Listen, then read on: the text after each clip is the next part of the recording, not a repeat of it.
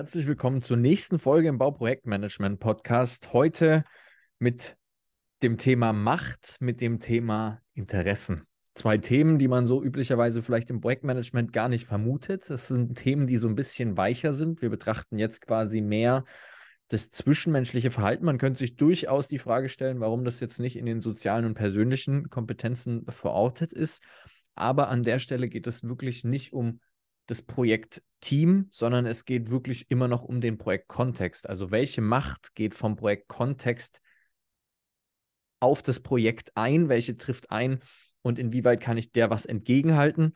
Macht kann eben natürlich von Stakeholdern kommen, aber eben auch von anderen Themen, weil wir aber das Thema Macht für dermaßen relevant auch für das soziale in, äh, Miteinander halten, sind wir da jetzt quasi auch mit drauf eingegangen. Also, was ist Macht? Macht ist generell erstmal oder wird im Management vor allem so verstanden als ein Instrument, um gewisse Widerstände bei einer Person zu überwinden.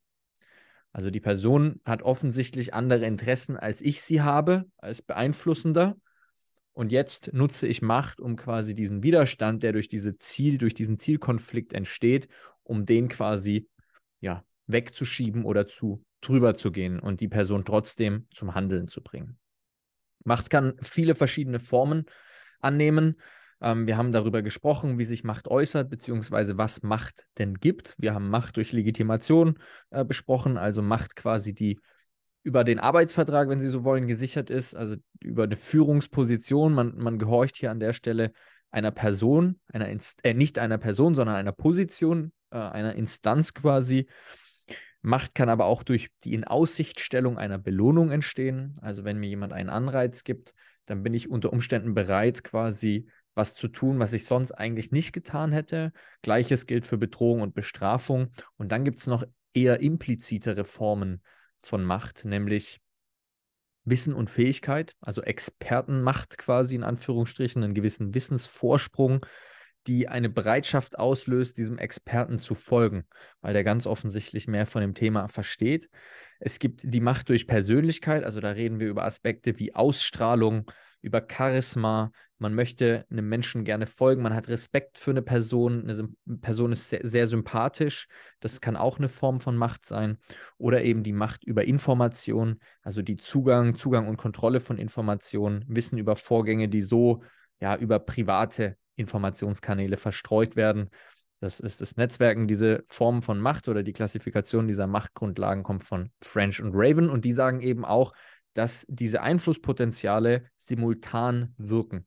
Also es ist nicht losgelöst, sondern die wirken alle sechs quasi gleichzeitig und heben damit das Einflusspotenzial, was ich eben habe, wenn ich jemandem zu etwas bewegen möchte, über einen Widerstand. Wir haben uns in diesem Zusammenhang auch das Einflussprozessmodell angeguckt, wo es eben darum geht, in dem Moment, wo ich Einfluss auf jemanden ausübe, habe ich in erster Linie eben diesen Abwägungsprozess. Entspricht es den Zielen von mir, was der andere möchte, wozu der andere mich bewegen möchte oder nicht? Das läuft meistens nicht wirklich bewusst ab, aber einem wird ja relativ klar, möchte ich oder möchte ich nicht. Und wenn ich möchte, kein Problem. Wenn ich nicht möchte, dann geht es quasi in den Machtkampf in Anführungsstrichen, wo man dann ja, so eben schaut, wer ist mächtiger. Das findet nicht immer durch Machtgebrauch statt. Also Macht schwingt manchmal auch einfach mit, dass ich sage, okay, ich, der darf mir das ja sagen, also mache ich es halt einfach. Oder aber ich provoziere es und der andere gebraucht seine Macht und spricht wirklich dann in Anführungsstrichen den Befehl aus. Und dann kann mich sowas eben bewegen. Jetzt ist es aber wichtig zu wissen, Macht habe ich, aber der andere hat immer eine gewisse Gegenmacht. Der andere hat immer den, das Ass im Ärmel, ob er sozusagen die Gültigkeit meiner Einflusspotenziale überhaupt anerkennt. Davon bin ich so ein Stück weit abhängig. Und das spielt sich dann einfach so ein bisschen hin und her und am Ende wird dann eben entschieden. Es gibt verschiedene andere Variablen, die sich auf Macht ausüben. Die Persönlichkeiten hatten wir jetzt schon angesprochen, der Systemkontext, also wie ist so die Struktur der Rollen, wie sind die Beziehungen zueinander, wie war es in der Vergangenheit und die Situation natürlich.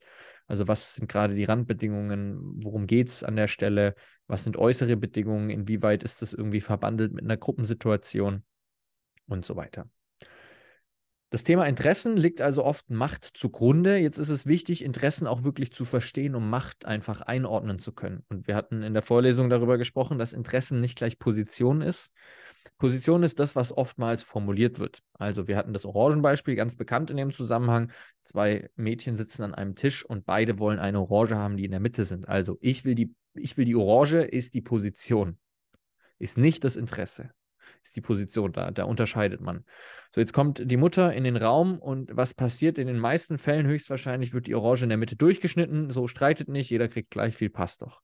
Was jetzt aber passiert ist, dass jedes Mädchen eben statt 100% nur 50% bekommt und unter Umständen nicht damit zufrieden ist. Wenn wir jetzt auf die Interessensebene wechseln, und das macht man meistens mit der Warum-Frage, also warum möchtet ihr die Orange, hätte die eine jetzt eben sagen können, naja, ich möchte Kuchen backen, ich brauche die Orangenschale und die andere sagt, ach super, ich wollte Saft trinken, ich brauche das Fruchtfleisch und plötzlich kann man aus einer Orange beiden 100% geben. Also eine deutlich zufriedenstellendere Lösung erreichen, wenn man auf Interessen horcht. Und genauso ist es natürlich immer im Kontext von Machtausübung, sich eben darüber klar zu werden, was interessiert den anderen denn eigentlich wirklich dahinter? Warum macht er das? Warum beeinflusst er gerade die Situation in diese Richtung? Macht kann natürlich generell auch aus dem Kontext politisch zum Beispiel ausgehen. Macht kann über Umwelt einhergehen. Da habe ich meistens nichts entgegenzusetzen. Umweltkatastrophen zum Beispiel beeinflussen natürlich eine Situation extrem oder bewegen mich zu Sachen, die ich sonst vielleicht nicht gemacht hätte. Auch da ist es wichtig im Projektmanagement, dass ich es weiß, aber vor allem eben auf dieser sozialen Ebene ist es wichtig zu verstehen, was wollen denn die Leute um mich rum, wie kann ich das steuern und wie kann ich vielleicht selber auch die Macht so einsetzen, dass das Projekt am Ende ja, sinnvoll oder erfolgreich fertiggestellt wird. Und dabei sollte ich aber unbedingt und ganz dringend aufpassen, dass ich die Macht nicht missbrauche, weil das würde dem Projekt unter Umständen eher schaden, als dass es das positiv unterstützt. Musik